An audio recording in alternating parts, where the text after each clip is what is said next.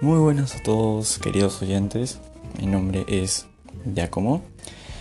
Y bueno, este es un podcast que se llama De todo un poco, que se relaciona mucho más al fútbol. En esta ocasión vamos a hablar un poco sobre fútbol internacional, los pases en el mercado y al final vamos a hablar un poco del fútbol peruano.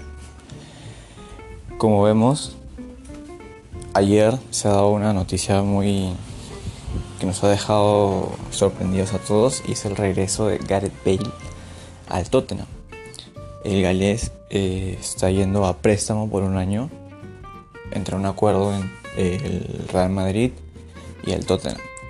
Eh, también otro jugador del Madrid que ha, que ha sido prestado para el Tottenham es Sergio Reguilón, que viene de hacer una gran temporada en el Sevilla y ganar la Europa League.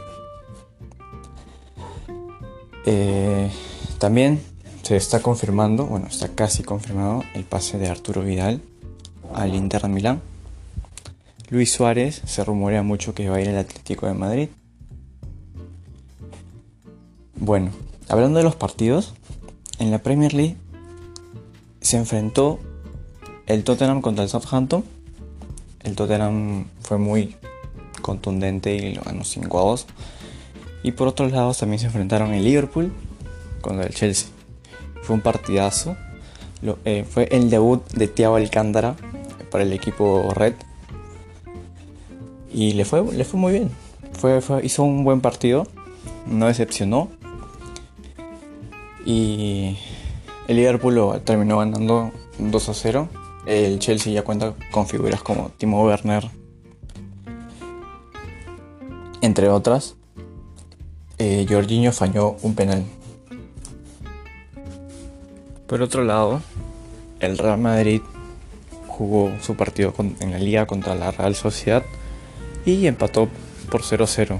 El Real Madrid todavía se rumorea que está por comprar a Lautaro Martínez del Inter de Milán y que ha recibido un ofrecimiento por parte de Ison Cavani.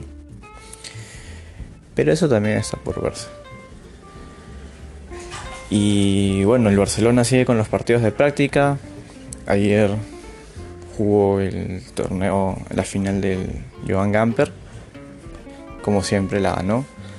Eh, una noticia muy sobresaliente del Fútbol Club Barcelona es que el nuevo director técnico, Koeman, le comunicó a Ricky Puch que no contará con él.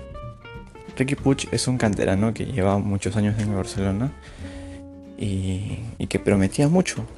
Era una de las promesas y era muy querido por, la hinchada.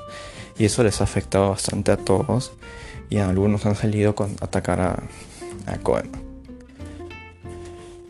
Y bueno, Cambiando de segmento al fútbol peruano.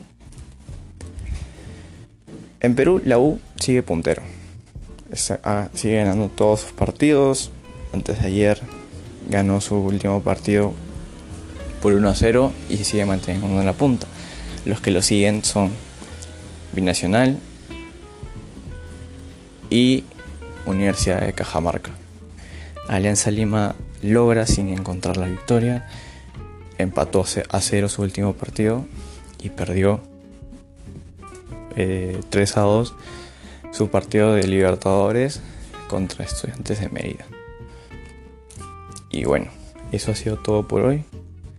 Nos encontramos la próxima semana. Cuídense mucho.